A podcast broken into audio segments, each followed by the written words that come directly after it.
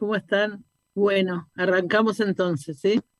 A ver si yo me equivoco. Hay aquí compañeras de Chile, de Paraguay, la mayoría, y algunas compañeras de México. Eh, bueno, para ponernos en tema y como esta es continuidad del encuentro anterior también, por ahí si alguna quiere compartir algo que le haya quedado como dando vuelta, como que quisiera volver sobre el tema y profundizar, eh, o, repreguntar o dar alguna mirada sobre algo que les quedó ahí como que pasó, que, que les siguió dando vuelta en, estos días. Buenas noches a todas. Eh, yo el viernes pasado no pude participar, pero estuve escuchando el, en Spotify y me quedó algo que, que pensé que yo nomás pensaba, ¿verdad? Que era el tema este de la narcopolítica y cómo otra vez eh, se siente esa opresión sobre el cuerpo de las mujeres y trabajando para el sistema de justicia es, eh, lo veo cada día, ¿verdad? Es demasiado evidente cómo el sistema de justicia, entre comillas, eh, no funciona porque justamente los operadores de justicia, la mayoría está como acomodada o vinculada a, a, la narcopolítica. Y eso se me quedó así de lo que escuché en Spotify. ¿Algún otro tema que les parezca que habría que seguir dando vueltas? Yo, por ejemplo, quería eh, comentar un poco que me, se me quedó mucho esto que decía Berta, lo de los cambios estructurales, ¿verdad? O sea, como como eso que es más superficial es mucho más fácil, como, no sé, algunas cositas, como de reformas, ¿verdad? Pero los cambios estructurales como, eh, como que son cambios más profundos y creo que cuando se habla de eso somos menos, ¿verdad? Somos menos compañeras en la que estamos. Entonces eso me da vuelta todos los días, ¿verdad? Como que, ¿cómo, cómo podemos llegar a hacer eso, ¿verdad? O sea, como cómo nos planteamos esos cambios estructurales reales, porque estamos tan acostumbrados a, a esos cambios, a esos clichés, diríamos, ¿verdad? Como que cuestiones superficiales. Entonces, esa parte lo que como a mí siempre, dentro de todos los años que estuve en esta cuestión de lucha y eso, hoy me, me, me replanteo eso, qué, qué clase de cambio lo que necesitamos y también como vos decías, las revoluciones que necesitamos todavía las mujeres, ¿verdad? Porque no, no podemos hablar de revolución, sino de las revoluciones, ¿verdad? Entonces, esas cosas como que me, son las que me, me hacen ruido todavía. Bien, eh, lo que quiero compartir es un video de un minuto. Es del último encuentro eh, plurinacional de mujeres para dar algunas imágenes y poder hablar también sobre la experiencia que estamos haciendo. ¿no? Esto fue como la convocatoria para algo que tampoco sucedió, o sea, sucedió virtualmente, pero no presencialmente el año pasado, y que este año va a ser, eh, va a tomar el formato de encuentros regionales. Y eh, quería también compartir algunas pocas fotos que tienen que ver con la lucha por el derecho al aborto. Esta foto es de cuando éramos muy poquitas, en una esquina, eh, ahí ven que dice Comisión por el Derecho al Aborto, todos los años se armaba esa juntada eh, en, la, en la esquina del Congreso y esta es la noche en que se aprobó el aborto en Argentina. Bien. Entonces no sé si hay, si hay alguna imagen o algo que quieran comentar de lo que vieron o que les haya llamado la atención o que quieran preguntar o comentar simplemente.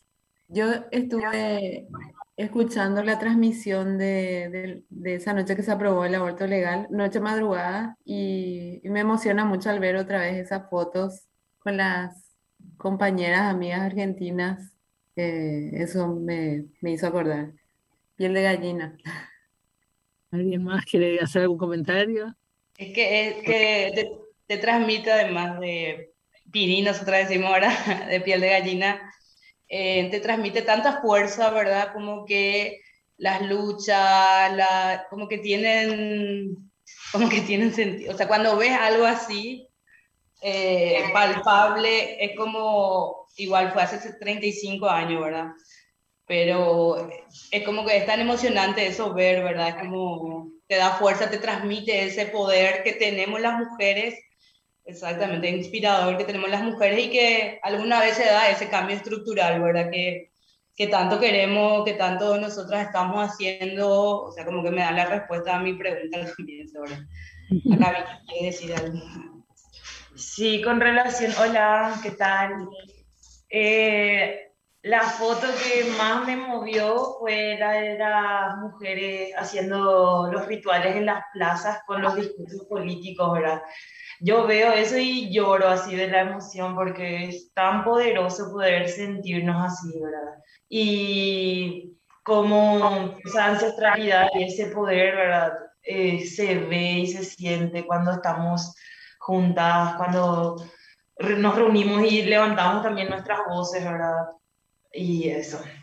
Y esa ancestralidad, ¿verdad? Y esa sanación como algo político que es tan importante también dentro de nuestras luchas, porque como que siempre hablamos del patriarcado, del colonialismo, del extractivismo, todo lo que nos atraviesa, pero como que la sanación o es también importante para nuestro cuerpo y para seguir resistiendo. Y como que me parece tan integral las luchas de las mujeres, ¿verdad? De diferentes lugares que eso es lo que ayuda y motiva, ¿verdad? Para que hoy estemos acá hablando un viernes a la noche, ¿verdad? De, de feminismo popular, ¿verdad? Bueno, eso. Abel, Michelle quería decir algo también, compartir algo. Sí, bueno, sin duda me parece que lo, lo que se roba el protagonismo quizá en el video es, es, la lucha por los derechos sexuales de las mujeres, sobre todo el aborto, eh, pero me llamó la atención también esta consigna, demanda o, o, línea programática de no más ecocidio. Y como no estuve en, en la conversación en la sesión anterior, igual quisiera saber si es que esta demanda se asume en articulación o vinculación con las mujeres de los pueblos originarios? Eh, ¿Y cuál es el rol, igual que, y en el fondo, como reflexionar sobre el rol que creemos que tenemos las mujeres en esta lucha por la defensa de los territorios, los bienes comunes y la relación que hay entre la soberanía de nuestros cuerpos y también de los territorios? Gracias, Michelle. ¿Alguien más que quiera hacer un comentario?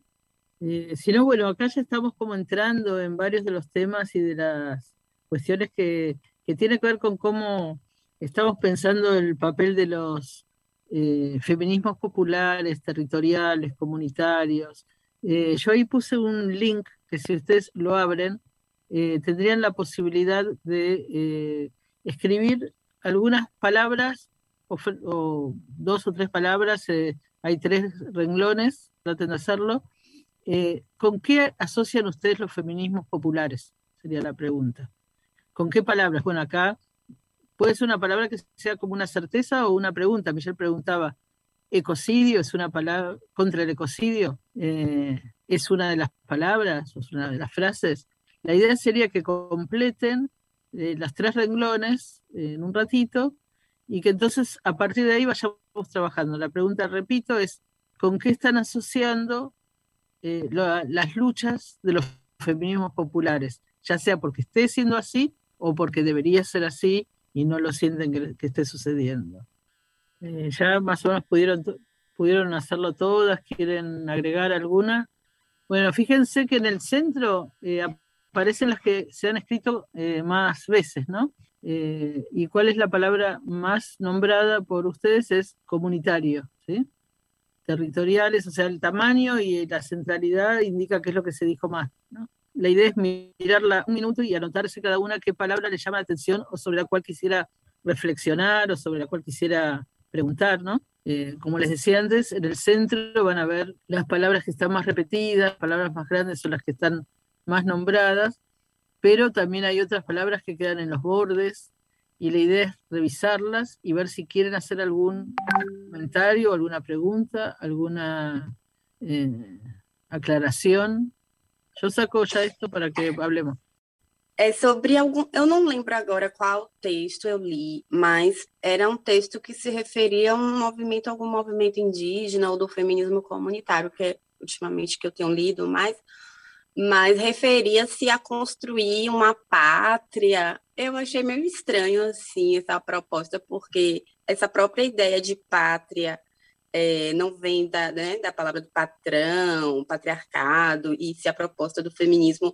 Já em outro texto eu vi, uma, eu vi pessoas usando mátria com né, relação à madre. E aí eu queria saber qual a sua opinião em relação a existe essa, é, essa, essa pátria ou uma mátria, que, ou é nação, né? Como que a gente pensa aí a partir do feminismo popular? Bien, enseguida lo vamos a comentar, pero quisiera ver si hay alguna algunas otras reacciones más también sobre lo que acabamos de poner como palabras en cuanto a, temas que nos eh, llamen la atención, que queramos preguntar o comentar.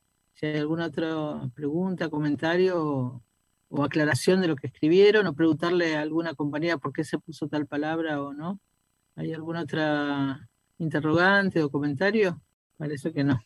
Entonces, bueno, algunos comentarios. Primero sobre esta pregunta de Camila. Bueno, creo que hay varios conceptos que tendríamos que dialogar entre todas, más que qué es lo que yo eh, opino. Eh, creo que estaría bueno pensar, por ejemplo, los usos del concepto de patria. Yo sí creo, como decías, Camila, que está muy ligado al eh, concepto de al patriarcado, y a la idea del Estado-Nación y que, que los usos que se han hecho de la patria pueden haber sido siempre muy en términos de eh, nacionalismos, de, eh, de, exacerbar los chauvinismos, pero también creo, y eso lo pongo a consideración, que en muchos casos ha habido luchas que se pensaron o se sintieron que se hacían eh, para defender la llamada patria y que tenían un contenido antiimperialista. Eh, entonces, tiene que ver con la, los orígenes de, de, estos países donde los imperios han atravesado las, historias y las lógicas de construcción. Entonces, si bien yo eh, soy crítica de esa idea, y me gustaría saber la opinión de otras compañeras, también creo que los feminismos populares Muchas veces somos parte de organizaciones, de movimientos populares que sí recuperan esa idea para eh, asumir posiciones antiimperialistas e incluso a veces eh, anticoloniales. ¿no? Eh, y eso requiere un debate histórico de cómo se construyeron estados, estados-nación y cómo el colonialismo ha sido fundante al mismo tiempo del capitalismo y, y de esos estados-nación. Eh, y entonces la interpelación que viene desde los feminismos populares, comunitarios, territoriales, tiene que ver con cómo pensamos los territorios en los que estamos actuando desde otras lógicas. Eh, pero eso me parece que es un diálogo que podría ser bien interesante para intercambiar, porque, eh, por ejemplo, creo que tanto en México como en Chile, que hay compañeras, ha sido muy utilizado el tema del patriotismo para eh, enfrentar a los pueblos originarios, ¿no? Una, parte de la población incluso empobrecida eh, saliendo a defender eh, su, territorio concebido como patria. Y también muchas de las guerras se hicieron en nombre de la patria, ¿no? La, guerra de la Triple Alianza en la cual se sometió y, se avanzó de manera destructiva y violenta contra Paraguay por parte de, eh, Argentina, Brasil, eh, incluso Uruguay, bueno, también muchos que marcharon ahí lo hicieron con el nombre de la patria. Ahora, ¿cómo funciona desde la historicidad y desde la cultura de los pueblos? Por ejemplo, el pueblo de Paraguay, esa es como una pregunta, la idea de defender la patria cuando hay una agresión de otros países. Eh, lo abro como debate, como diálogo, para ver si podemos interactuar un poco en eso, ¿no? que, si, cómo miramos eso desde el pueblo mapuche, acá hay compas de Chile, eh, o cómo lo miramos desde un pueblo eh, que se considera nación agredido. Ahí pongo esas, esas interpelaciones para que lo pensemos juntas y para provocar un poco el diálogo y, la, y que haya distintas miradas y perspectivas. Quien quiera hablar toma la palabra o se anota por acá, por el chat o, simplemente habla. Yo quisiera ya yo me siento un poco interpelada. No, mentira. Em, bueno, igual yo participo de otro movimiento que es el Movimiento por el Agua y los Territorios, donde también ahí cuestionamos harto este tema de la patria o la nación, que suele también invisibilizar a otros pueblos, otras identidades, ¿cierto? Chile es muy, muy colonial y muy blanqueada su historia también. Históricamente han, negado estas otras identidades y bajo la idea de una sola patria se han negado también no solo los pensamientos, sino también los derechos colectivos de otros pueblos. Eh, el pueblo mapuche lo que ha sido el que ha dado más resistencia en pelear por su autodeterminación. Eh, y ahí evidentemente hay una disputa concreta contra el Estado-Nación de Chile, pero también a nivel de los movimientos sociales donde yo creo que eh, tenemos harta cabida los feminismos populares o comunitarios, también creo que hoy en día tiene mucho sentido esta idea de la, de la soberanía y la soberanía no entendida desde este concepto del Estado-Nación, que también en este momento igual está en manos de una clase política en alianza con la empresarial, que no vela por los intereses de los pueblos. Y desde el movimiento por el agua y los territorios, por ejemplo, nosotros hoy en día hablamos eh, de que esta soberanía debe residir en los pueblos y un ejemplo de ello en, nuestra demanda por la gestión comunitaria de las aguas y bienes comunes, no del Estado, porque el Estado en realidad hoy en día sigue también funcionando al alero del capital. Em, entonces también quería como mencionar esto porque me parece que quizás los términos más propios hoy en día para los pueblos es el tema de la soberanía, que tiene un componente antiimperialista y anticolonial, pero que también hace una crítica al Estado-Nación por la construcción histórica que tiene, que, también es muy, es muy colonial y, que niega también las formas de pensar, de organizarse y de vivir de las otras identidades. Eso quería aportar. Gracias, Michelle. Eh, entonces el tema soberanía es un tema que sí nos acerca un poco más desde los feminismos populares a pensarnos, eh, no en términos de la defensa de la patria, aunque hay quienes cuestionan el término, el término soberanía porque viene de soberano. Eh, pero bueno, yo creo que esos son temas que también nuestro lenguaje es algo que está en disputa y que necesitamos pensar cada palabra en, esto, en este tiempo. A mí me gusta eh, que, que, hagamos ese ejercicio y que nos vayamos así acercando a, palabras que nos definan. Y por eso yo eh, pensaba que era muy interesante que en el centro de, de la imagen que habíamos generado colectivamente, porque es una imagen eh, colectiva la que se pudo realizar, estuviera precisamente la palabra comunidad, ¿no? lo comunitario. Entonces, si queremos hablar de feminismos populares, creo que la dimensión comunitaria es una dimensión fundamental. Eh, y también la dimensión territorial. Y volviendo sobre el tema eh, del patriotismo y del nacionalismo, que no es lo mismo, pero que muchas veces vienen en el mismo combo, el, debate que se dio en Argentina, al menos sobre por qué feminismos plurinacionales, cuando hablamos de los feminismos populares, tiene que ver con esto, con la posibilidad y la capacidad que tenemos para pensarnos eh, trascendiendo y rompiendo las fronteras que definen a los estados-nación y a las, cada una de nuestras patrias como con, esos límites que eh, se establecieron de manera colonial. Porque si nosotros pensamos, bueno, eh, un ejemplo nada más y después podemos hablar, voy a poner dos ejemplos. Uno, eh, cuando eh, se produce en Chile el pedido de captura del lonco Facundo Jones Walla, todo el grupo que estaba con él en Chile, el grupo chileno, ya está en libertad. El lonco sigue preso. Y una de las cosas que se le achaca por la cual aumenta el castigo es que él se quiso escapar, dicen, la justicia de Chile, atravesando la cordillera para venir a Argentina. A ver, de acuerdo a la lógica del Lonco y del pueblo mapuche, eh, estaba en territorio mapuche de cualquiera de los dos lados de la cordillera. Eh, él había ido a buscar determinados eh, elementos para la salud de su comunidad a visitar a una machi y bueno, regresó para el territorio de origen, pero no, no, se escapó, estaba circulando dentro del territorio. ¿sí? Y eso se utiliza para criminalizarlo aún más, porque supuestamente al cruzar la frontera se está escapando de, la justicia chilena.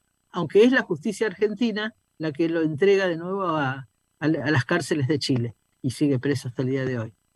Y el otro ejemplo eh, tiene que ver con la discusión que se dio alrededor de las niñas, entre comillas digo argentinas, y digo entre comillas porque para nosotros no es fundamental que sean eh, argentinas o paraguayas para luchar por justicia para esas niñas, pero el debate, o uno de los debates que se generó después del crimen de las niñas el 2 de septiembre del año pasado, era que no eran argentinas, ¿no? Y, y nosotros decimos, bueno, ¿cuál es la lógica, no? En vez de discutir por qué las mataron, se está discutiendo a qué territorio de origen pertenecen o si nacieron en un lugar o en otro para poder hacer discusión sobre la justicia. Entonces, miren cómo se encadena el tema de las fronteras con toda la, lógica de construcción de estados-nación represores, coloniales, eh, criminalizadores, y donde el tema de la patria parece ser algo muy importante para los estados y no es importante el crimen de las niñas, por ejemplo. ¿no?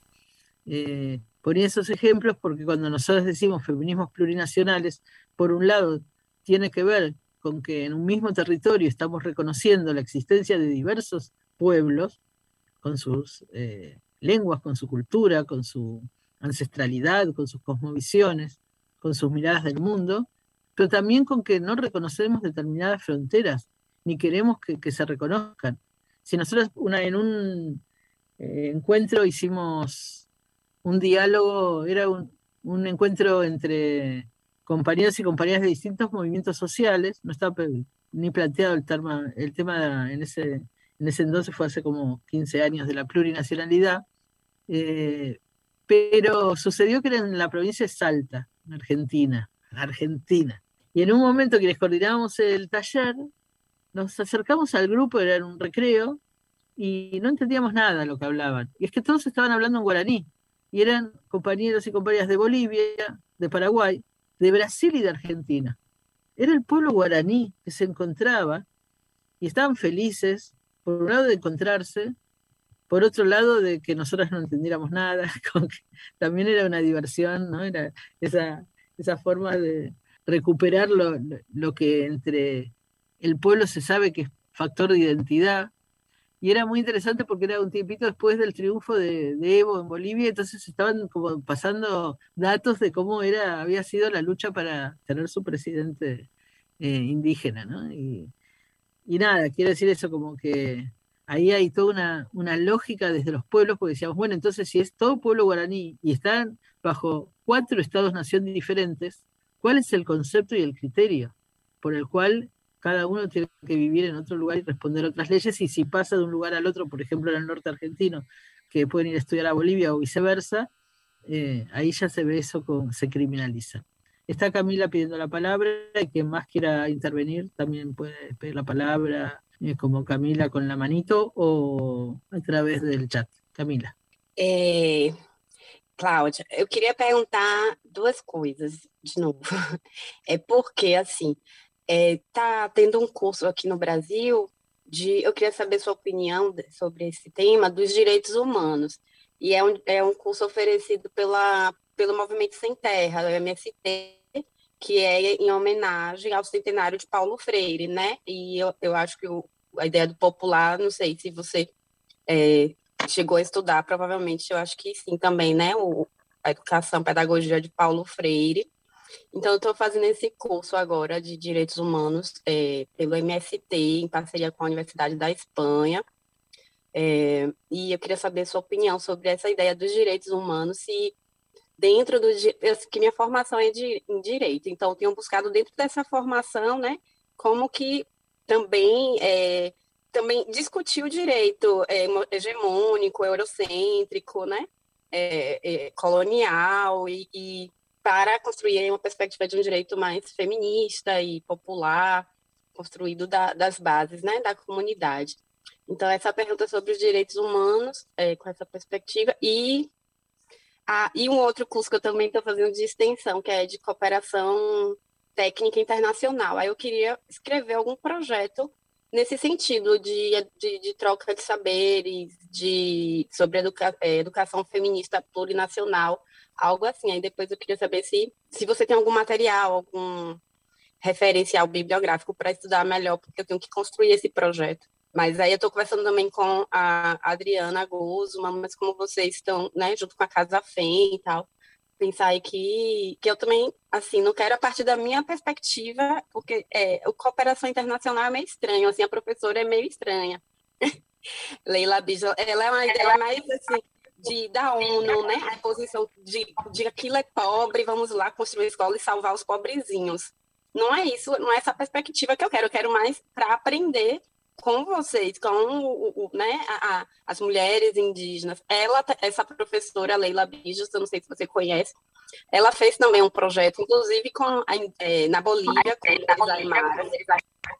E aí ela ainda disse que eu estava copiando o projeto dela. Eu falei, não, professora, eu estou fazendo curso na Casa à Frente, tive que explicar a situação. Ficou parecendo que eu queria copiar ela, mas eu acho que a perspectiva é bem diferente. E aí depois queria ver com vocês se É, depois a gente pode conversar melhor, pode você conversar melhor. algum material nesse sentido. Ah. ¿Alguien más quiere hacer algún comentario, pregunta o decir alguna temática? Yo eh, quería decir algo sobre el concepto de patria, que a mí nunca me gustó, y ahora con, tu explica, con, con eso que decías de, de cuando estaban en, en, Salta y escuchaban cómo conversaban, cómo conversaba el pueblo, pueblo guaraní, eh, no, no soy fanática o de mi nacionalidad o de mi patria y me gusta mucho este tipo de encuentros eh, con mujeres de otros países. Tengo muchas amigas, creo que por eso, y es como que eso, yo nunca me puse a pensar porque nunca me gustó la idea de patria hasta que escuché esto que, que vos decías, Claudia, de, del encuentro, que realmente eh, es un territorio ancestral que, que con el colonialismo y después la independencia que otra vez se hizo sobre los, los pueblos originarios, quedó ahí apartado. Gracias. ¿Algún otro comentario? Yo también quería aportar un poco. Nunca me gustó el concepto de patria, ¿verdad? Porque mucho esto que reivindica la muerte, como una cultura de muerte. Y es como la iglesia católica, ¿verdad? Viste que ellos a sus muertos le hacen santo y después como a la patria también tienen su, como su santo, ¿verdad? Entonces cuando veo este concepto del feminismo internacional, eh, ahí me parece más interesante porque creo que nuestras luchas deberían ser internacionalmente también, ¿verdad? Porque el patriarcado es algo internacional, el capitalismo es internacional. Entonces nosotras también como que tenemos que defendernos o ver cómo luchar contra eso de una manera más amplia. Y para mí la patria es solamente un lugar, es un, un territorio que como decíamos en la clase pasada, que el territorio es una cuestión de poder, ¿verdad? Entonces, ahí también es como ver cómo sacar esto, ¿verdad? De, de este concepto de nuestras cabezas y eso. Entonces, ahí nomás me quedo un poco con el tema de patria y que siempre me pareció muy masculino, ¿verdad? O sea, como que es, es de hombre, ¿verdad? Y entonces, ahí al recuperar es como, eh, las, las, mujeres que son heroínas tienen que ser como hombres, o sea, como que tendrían que dar su vida, luchar y, y, realmente las mujeres como que siempre eso también hicieron, por ahí se queda mucho con ese concepto de, de dar la vida, de ser sumisa, de aceptar lo que venga por, por la familia, ¿verdad? Está la patria en la familia, ¿verdad? Lo que siempre dicen los pro vida y eso. Entonces, eso como que me, me reincomoda, ¿verdad? Y creo que las luchas que se hicieron de manera aislada o, o que se comenzó de un lado, hoy no demostró el capitalismo o el patriarcado de cómo destruyó todas esas iniciativas o esa, esas propuestas que surgieron en un lugar. Entonces yo creo que debería ser también así como, como más internacional siempre la lucha. Por eso el feminismo es tan revolucionario, tan, tan interesante su propuesta, ¿verdad? Eh, eso.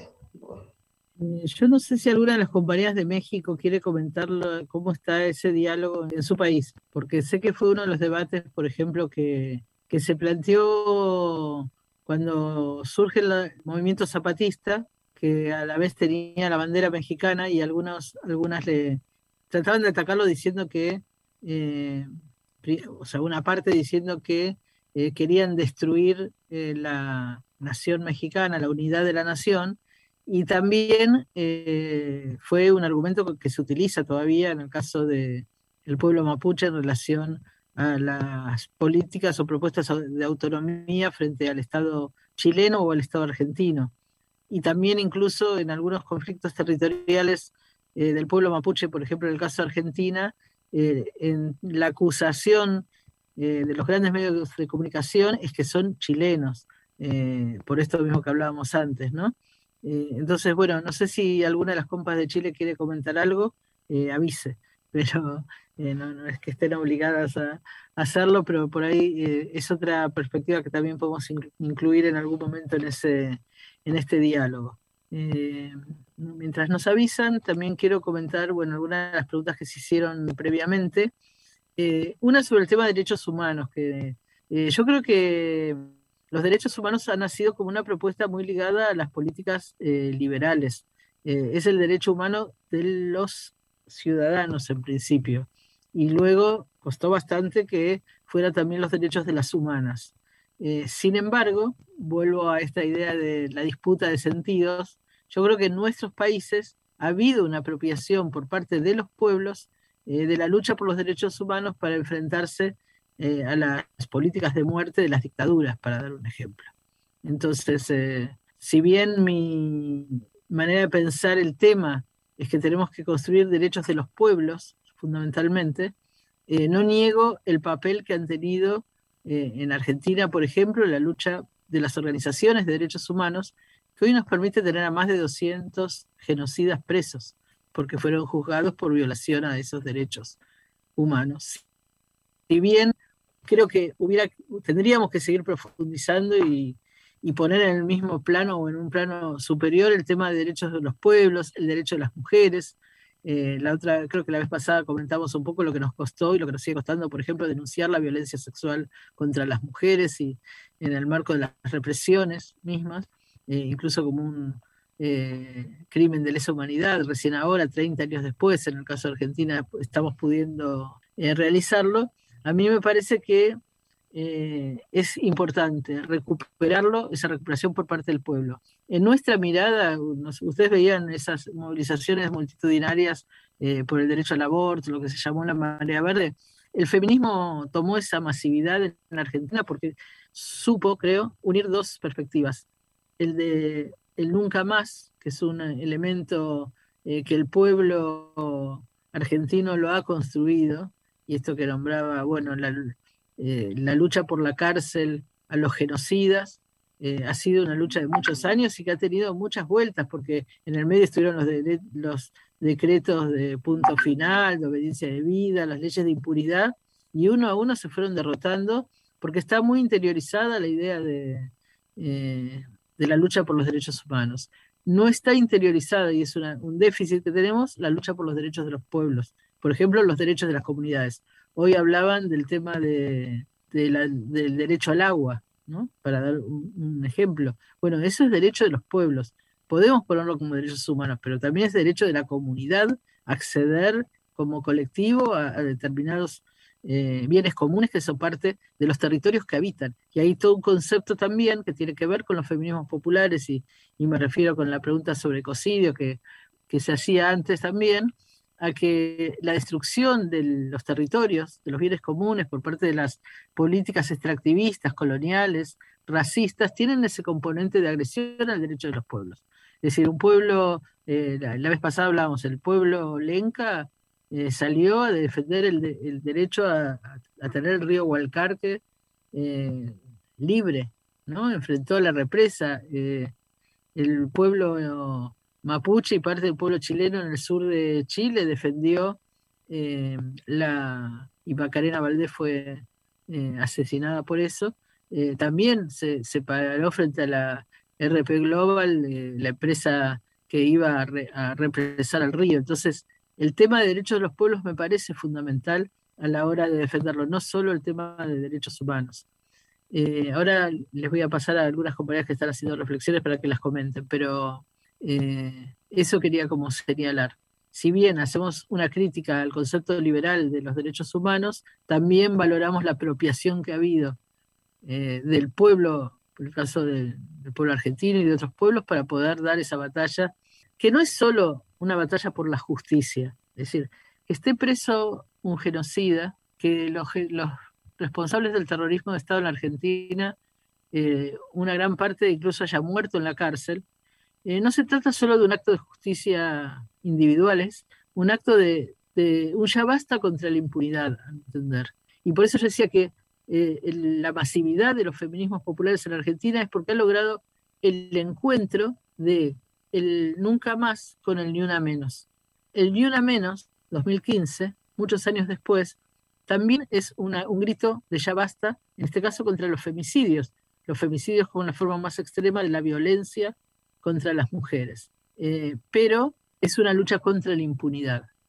Es, si nosotros decimos que el círculo de violencia en algún momento hay que pararlo, bueno, el ni una menos y el nunca más es una forma de parar esos círculos de violencia que sufren nuestros pueblos. Eh, Ali dice, aquí en México el Ejército Zapatista de Liberación Nacional ha buscado la abolición del Estado y actualmente es un término que resuena mucho por el incremento del narcotráfico, tanto que en ciertas comunidades ya se autogobiernan a sí mismas. Está el ejemplo del pueblo de Cherán, una comunidad purépecha, que a falta de autoridades ellos armaron sus propias autodefensas, expulsando al ejército, a los narcos y empresarios extractivistas del medio ambiente. Bueno, esto está eh, muy bueno para conocer más la experiencia, es lo que hablábamos un poco la vez pasada, y lo hacíamos relacionándolo con el tema del, narco, ¿no? Eh, que para poder eh, trabajar en determinados territorios es necesario el autogobierno. Después si tenés algún link o algún artículo que nos quieras compartir. No sé si Michelle querés comentar lo que escribiste acá o preferís que lo leamos. Si querés comentarlo, perfecto también. Puedo comentarlo igual. Respecto a este tema, bueno, porque igual en Chile, al igual que en Argentina, yo creo que también ha habido como un, empoderamiento quizás de los pueblos respecto a, esta demanda por, por, el cumplimiento o el respeto a los derechos humanos. Eh, y respecto a eso yo comentaba que en Chile sigue habiendo una deuda pendiente muy, pero muy grande con todas las familias, tanto de las víctimas del terrorismo de Estado como también de las familias de los detenidos desaparecidos.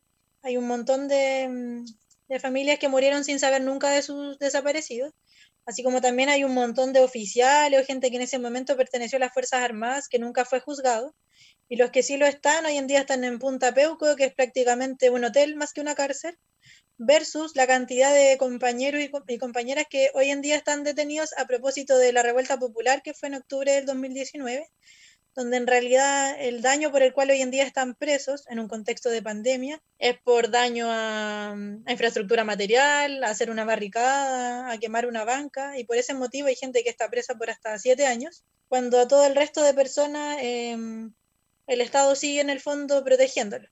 Eh, y respecto a eso, yo creo que todavía como sociedad estamos muy traumatizados al respecto porque no ha habido justicia. Y a propósito de lo mismo, muchos de esos grupos que, que velan por los derechos humanos y que han hecho acompañamiento a los presos políticos son los que precisamente en este nuevo contexto de la revuelta popular han estado también dando su apoyo a los familiares de los presos. Eh, y bueno, lamentablemente se, se, interlazan las generaciones, y digo lamentable porque significa que sistemáticamente el Estado de Chile viola los derechos humanos de las personas y de los pueblos. Gracias. Eh, Carolina había pedido la palabra, no sé si querés eh, yo quería abonar un poquito a lo que mencionaba Lee. Eh, yo, en mi carrera se llama Estudios Sociales y Gestión Local, entonces he tenido la oportunidad de tener más acercamiento con la comunidad de Cherán. Eh, Cherán está en el mismo estado de donde yo soy, eh, queda como a unas cuatro horas más o menos, a tres horas de, de donde yo soy.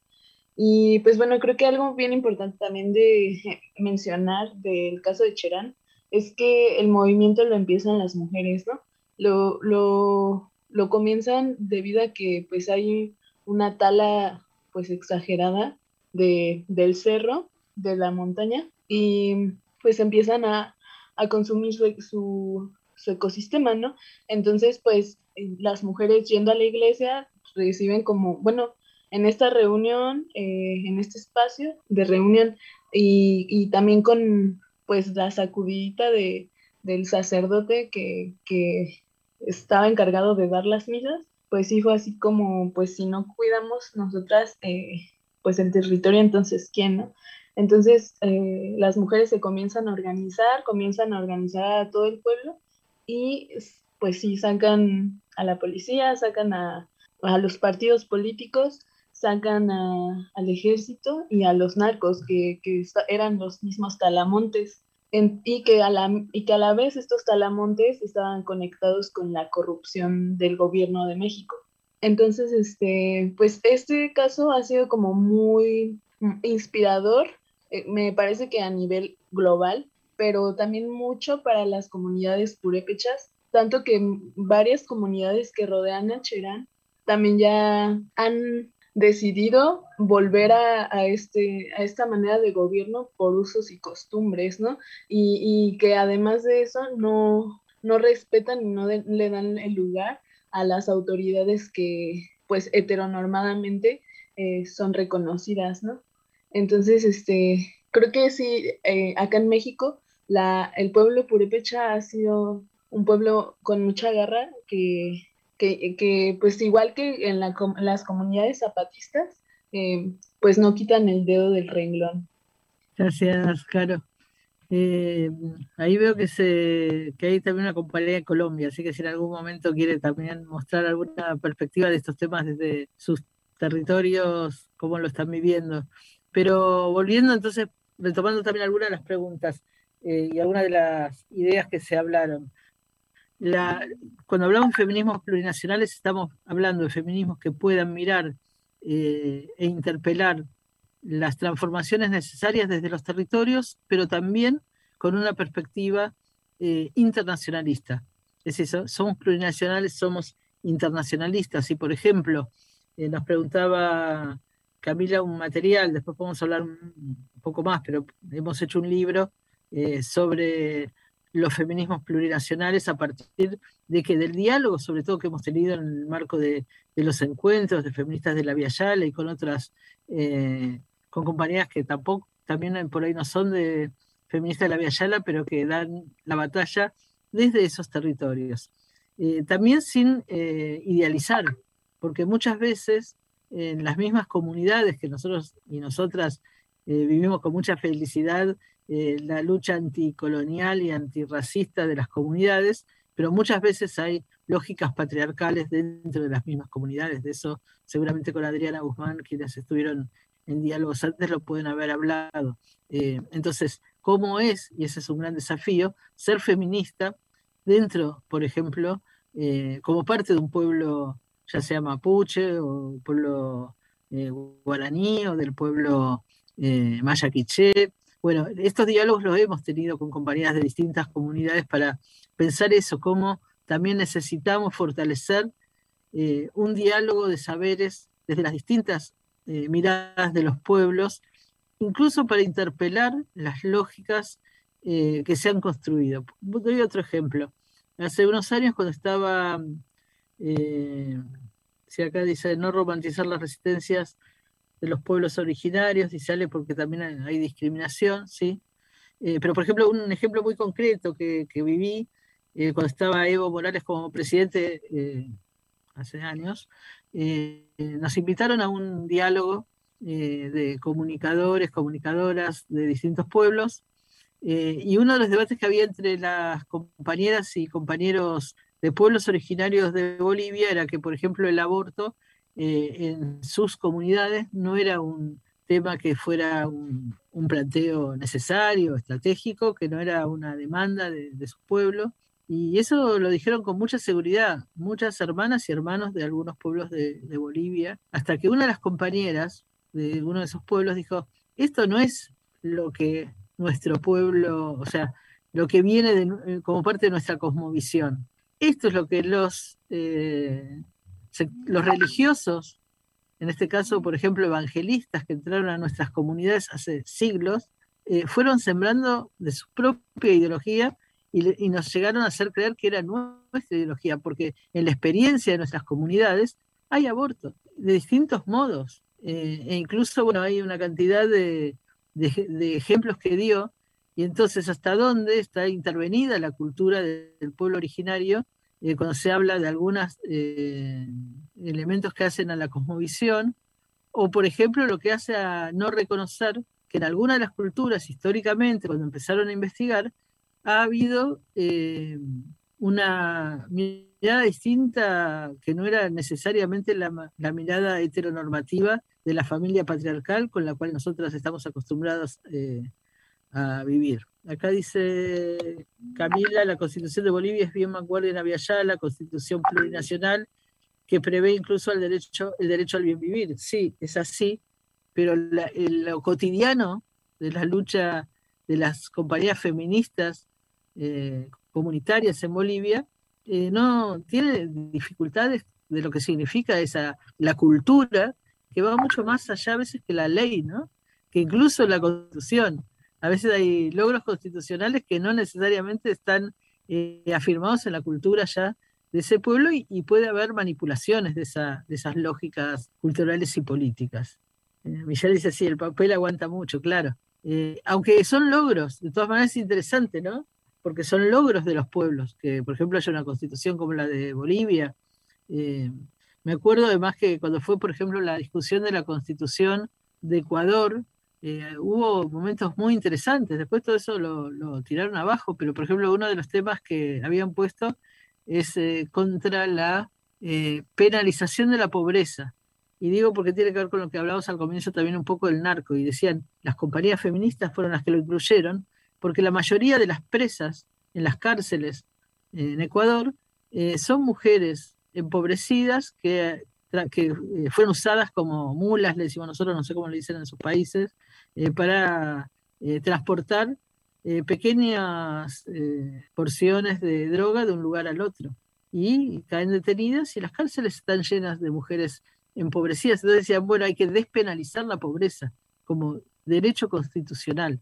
Bueno, si bien es cierto, yo no le tengo todo el amor al papel, y bueno, me imagino aparte que las compañías chilenas están en plena discusión de estos temas eh, en el marco de la, del proceso constituyente, eh, pero sí es cierto que aún teniendo la ley, no siempre eso se puede llevar adelante y entonces, ¿qué tipo de pedagogía feminista necesitamos en los feminismos populares para avanzar con la defensa de nuestros derechos? Este es uno de los puntos también que nos parece importante, porque hay sectores de los feminismos, sobre todo institucionales, que han trabajado mucho las lógicas de eh, intervención desde el Estado y desde la lucha por tal o cual eh, derecho que se haga ley. Y yo no, no estoy en contra de que lo hagan.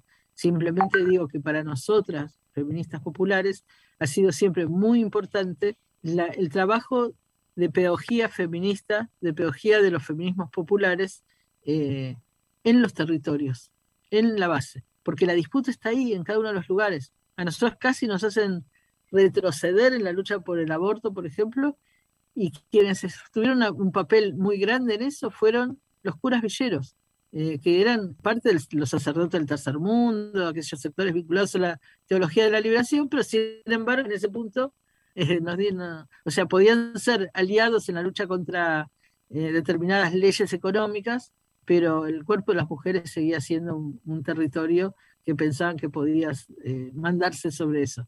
Y tuvimos que hacer debates públicos. Hicimos una declaración de feministas de la Yala específica para discutir con los curas villeros, diciéndoles que, porque ellos aparte decían que las mujeres pobres no abortaban, era parecido a lo de la las comunidades eh, bolivianas, ¿no? Eh, dijimos, sí, lo que pasa es que nadie va a ir a confesar con ustedes para contarle que aborta, ¿no? Si ya sabemos que están en contra.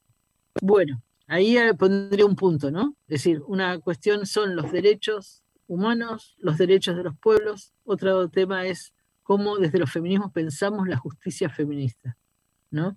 Y cómo trabajamos en una perspectiva de justicia feminista. Eh, y esto significa pensar hasta qué punto el patriarcado se sostiene y la violencia patriarcal se sostiene, la impunidad patriarcal se sostiene a través de eh, también un sistema que tiene que ver con los tribunales patriarcales, profundamente patriarcales.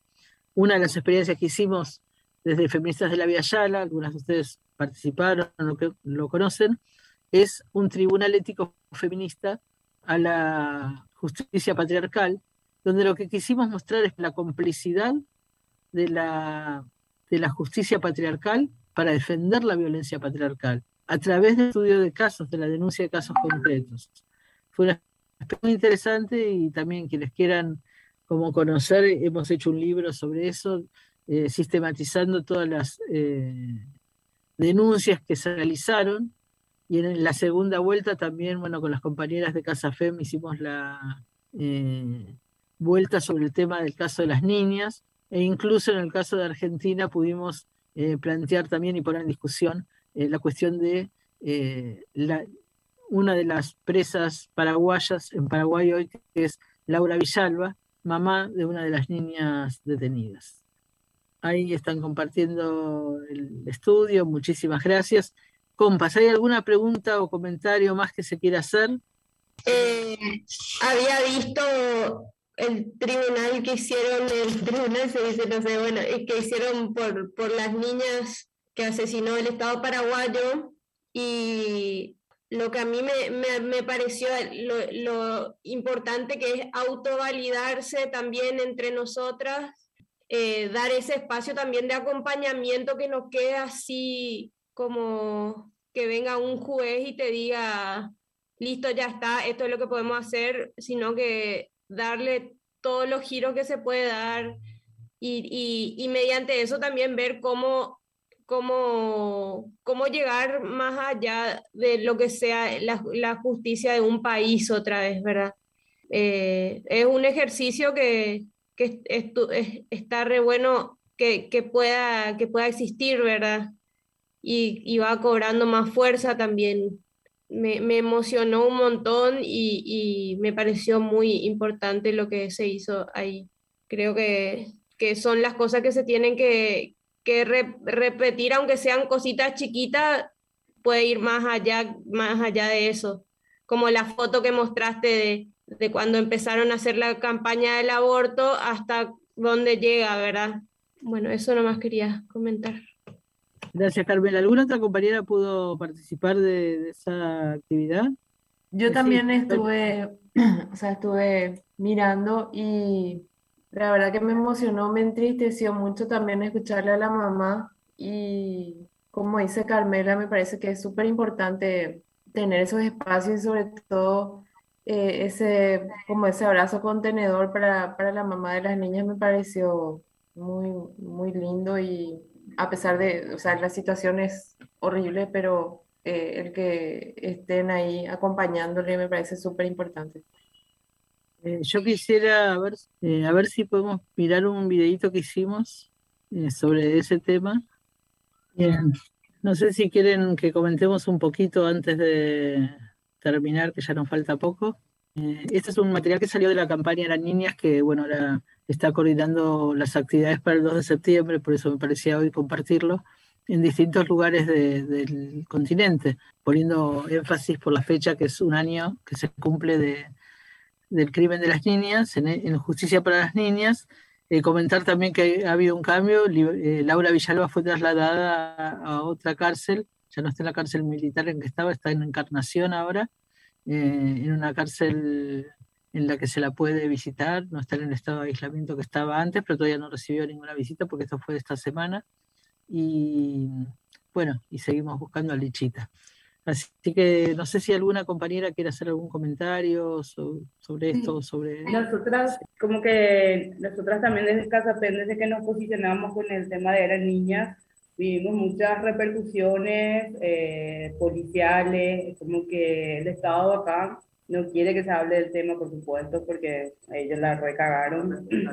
Y entonces creo nomás que tenemos mucho esta cultura del miedo y del silencio acá en Paraguay que ellos también saben en dónde, hacen esto, ¿verdad? O sea, como que no, no es que, porque sabemos como en Argentina la gente se mueve más, se organiza más y acá, hasta hoy en día nosotras nos recuesta, por ejemplo, salir a posicionarnos con otras organizaciones porque es, como que no quiere, eh, hay un vacío realmente de esto. Entonces, es nomás así como, ¿por qué hay tanta esta narcopolítica que decimos, ¿verdad? Y nosotras justamente la que es nuestra, nuestra intención de vida, de, de, qué esperanza de vida, lo que nosotras hablamos también, ¿verdad?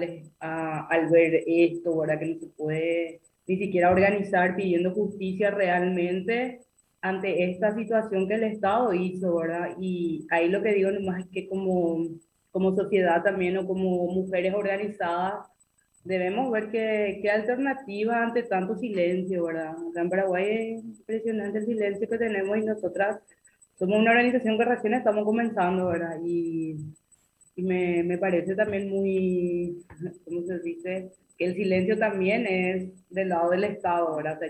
es cómplice ante esto y yo creo que también debería ser así como una llamada de atención al Estado una llamada de atención a, las organizaciones que están más años, que tienen más institucionalidad, que tienen más procesos, digamos, ¿verdad? en derechos humanos, en todas estas cuestiones. ¿verdad? Entonces, es, también me, me, parece así como alarmante como el Estado desvió toda la atención, porque hasta hoy en día Paloma, la que pinta, rajeó, dijo Cártel la vez pasada, el panteón. Toda, toda, esta cuestión siguen sacando, utilizando, ¿verdad? Para desviar todos los temas de los problemas del país. como que, entonces creo que ahí lo que nos está viendo, esto realmente de las organizaciones o es un, nosotros acá decimos en es como hacerse nomás los eh, que no entienden y que no pasa nada o que no hablo y me parece re cómplice también, ¿verdad? Entonces eso, ¿verdad? Como plantearlo también como organizaciones, como mujeres organizadas que estamos haciendo hoy con este caso, ¿verdad? Que marcó muchísimo en nuestro país porque fue en pandemia, no fue en, en, en otro contexto, ¿verdad? Sino que en pandemia, donde realmente todos los gobiernos hicieron lo que quisieron y siguen haciendo, ¿verdad? Pero en, en pandemia fue más, o sea, vos no podías salir a, a manifestarte por el COVID, por, por todas esas cuestiones, ¿verdad? Pero digo, nomás no fue en un contexto en, en, otro contexto, sino que fue en un contexto de pandemia esto que sucedió, ¿verdad? Entonces, impunemente sigue, ¿verdad?, el gobierno y eh, acá como que no pasa nada, ¿verdad? Nunca pasó esto y nosotros tenemos un mural, ¿verdad? Y, eh, nos sigue persiguiendo, o sea, el, más narco del, del país, eh, hasta hoy día sale a decir que su enemigo, su enemigo principales son las que salen a pintar el panteón y a quemar eh, la bandera que era un decorado, ¿verdad?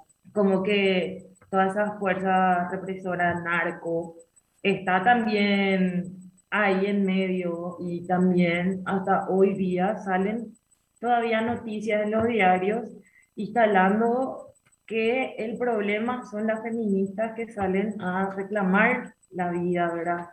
A reclamar este infanticidio. Entonces, lo que pasa también cuando, cuando hablamos, ¿verdad? O sea, acá con todo nos vienen encima y casi en todos los países, ¿verdad? Que estuvimos viendo también todo lo que pasa en Chile, Colombia. Y bueno, acá también el tema es que acá la gente no se anima más a salir a las calles ni a hablar tanto, ¿verdad? Porque justamente pasa eso. Ese es un poco nuestro aporte para el análisis de eran niñas, ¿verdad? Y como este operativo exitoso que se nos quedó mucho, hicimos una remera que dice era niña y en el fondo dice operativo exitoso, ¿verdad? Como, así que eso, ¿verdad? Parece buenísimo porque ahora te paso, Sonia, pero digo, eh, las acciones que ustedes hicieron, eh, fíjense cómo volvemos sobre el tema primero, los atacan por, por eh, haber agredido al, al, símbolo de la patria, ¿no? el Panteón Nacional.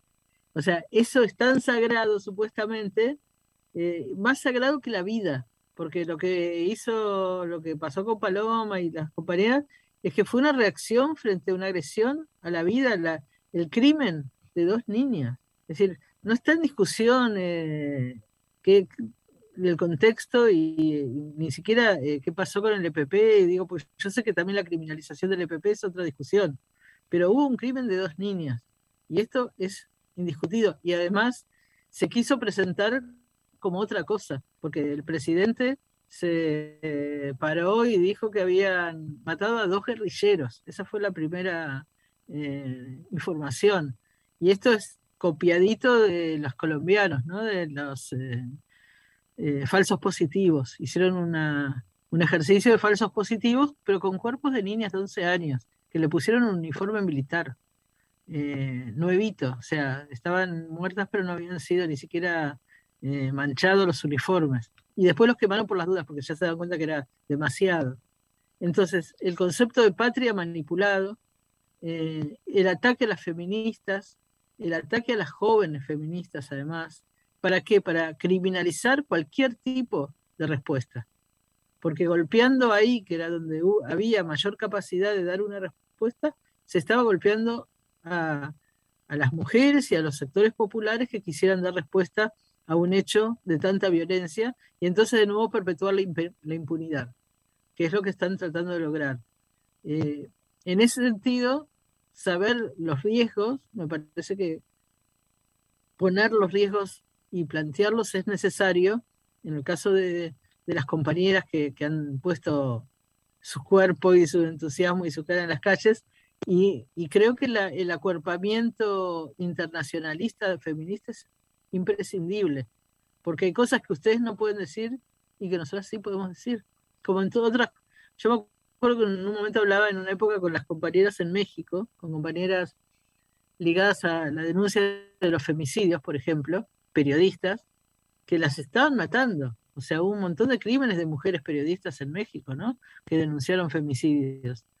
Y entonces decíamos, bueno, creemos estrategias, porque hay cosas que ustedes no pueden decir y nosotras sí. Así como hay cosas que, tienen que ver, por ejemplo, cuando estamos denunciando al narco, bueno, ahí, hay que tener súper cuidado, porque no es cuestión de exponerse ni de entregarse. No vamos a entregar nuestras vidas. No, ese es el sentido. Pero no vamos tampoco a pensar que van a, vamos a dejarlo en la impunidad. Entonces, la, ahí nos sirven, si somos, si generamos una estrategia inteligente, que, bueno, hay justicias que se, se pueden exigir desde otros lugares. Hay procesos judiciales que se pueden hacer desde otros lugares. Muchos de los logros que tuvimos, por ejemplo, la, eh, el traslado de Laura Villalba de la cárcel militar de Viñascuea a la cárcel de Encarnación, que ya no es una cárcel militar, fue porque logramos desde Argentina que interviniera la, la CID, por ejemplo la Comisión Interamericana de Derechos Humanos. Y esas son cosas que, bueno, es juntar fuerzas. Entonces, cuando decimos romper fronteras, no es una palabra bonita, también es bonito, ¿no? Romper fronteras, pero tienen que ser prácticas.